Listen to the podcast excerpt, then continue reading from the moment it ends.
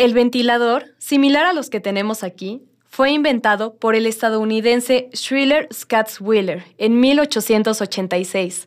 Era de tamaño pequeño y bastante pesado para que al poner en movimiento sus aspas no perdiera estabilidad. En este poema, la española Virginia Aguilar Bautista le da vida a su ventilador.